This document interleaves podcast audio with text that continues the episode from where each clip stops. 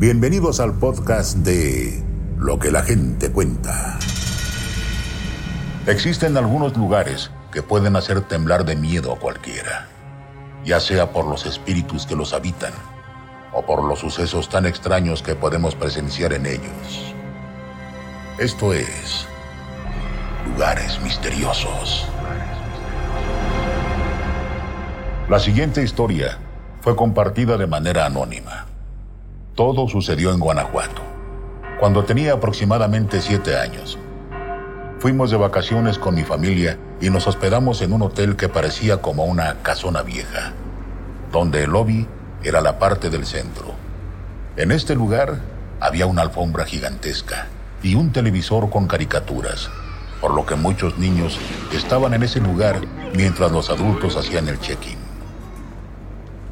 Mi papá estaba terminando de hacer los pagos de las habitaciones mientras yo estaba absorto viendo la televisión. Pero segundos después, se acercó a mí para avisarme que estaba todo listo. Yo me quería quedar ahí viendo las caricaturas. Mi papá me dio permiso de quedarme un rato más. Antes de irse, se aseguró de decirme cuál era la habitación en la que estaríamos nosotros, y lo dejó muy claro. Me dijo que estaríamos en la única habitación que tenía la puerta exactamente al frente.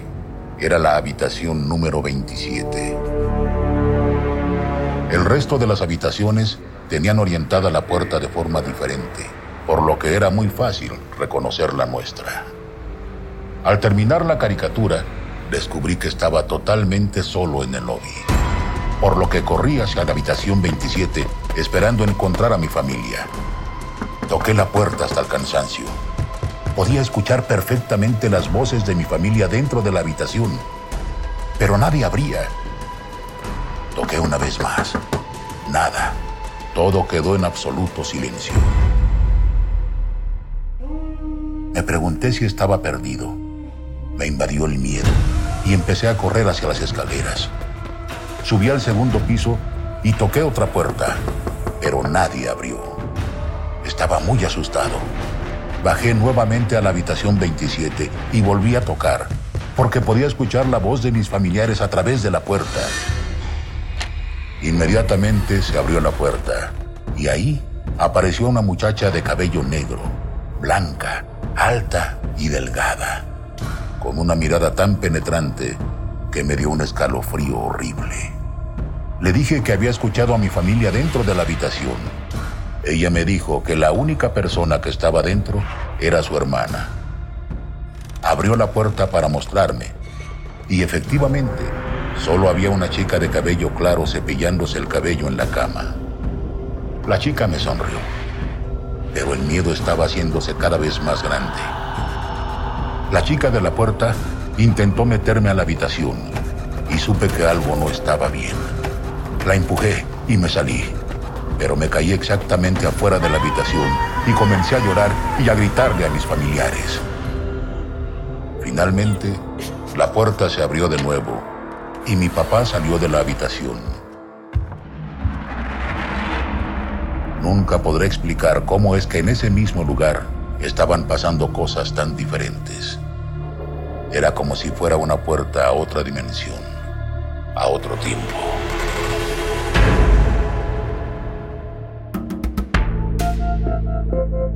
Gente cuenta.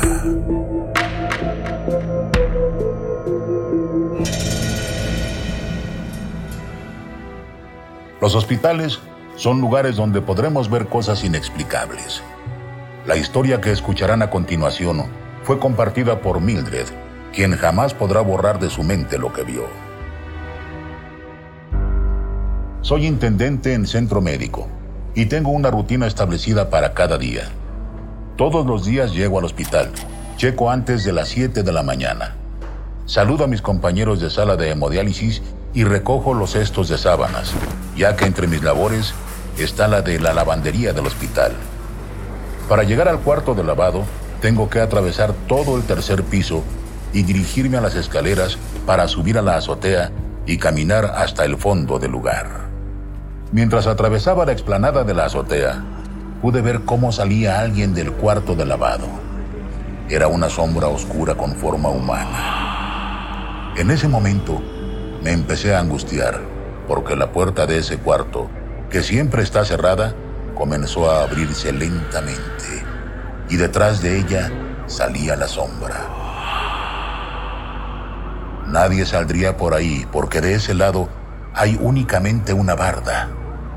En ese momento, podría decir que la sombra atravesó la barda y no pude ver nada más, pero intenté seguirla. Era imposible que hubiera caminado a algún otro lugar o se hubiera escondido, ya que en el terreno de al lado no hay nada.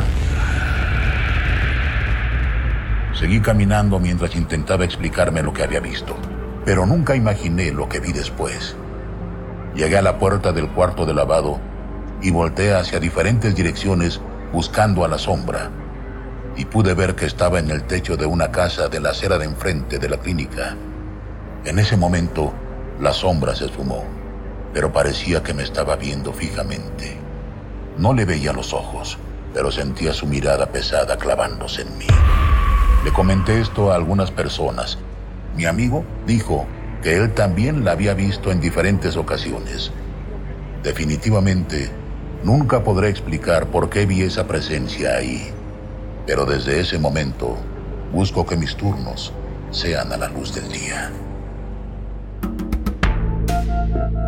Lo que la gente cuenta.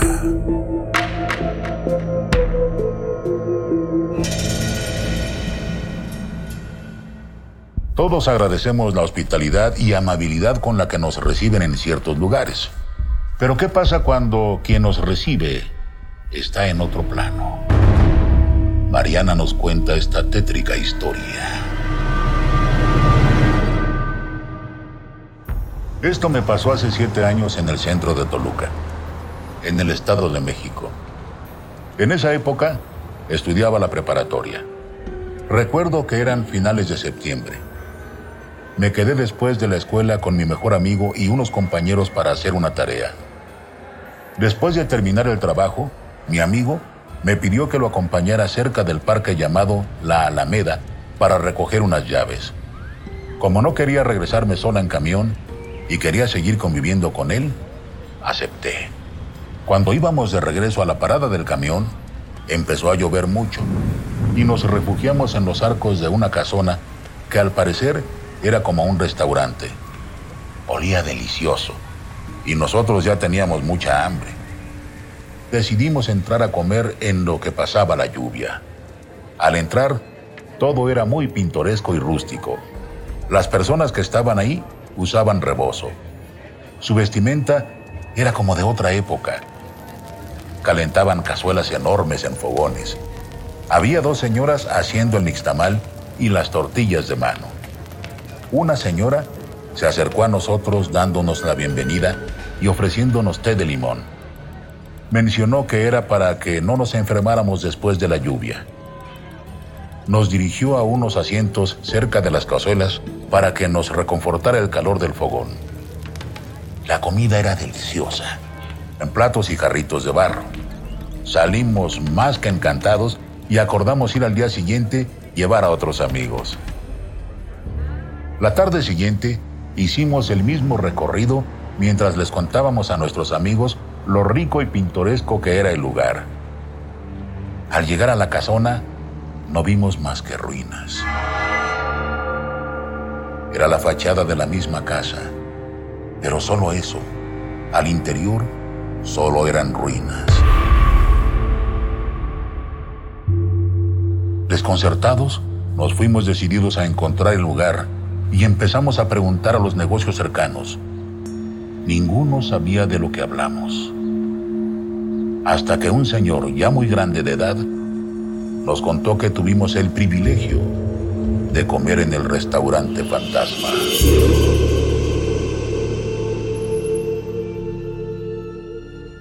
Cuando se fundó la ciudad de Toluca, esa casa fue el primer restaurante que hubo.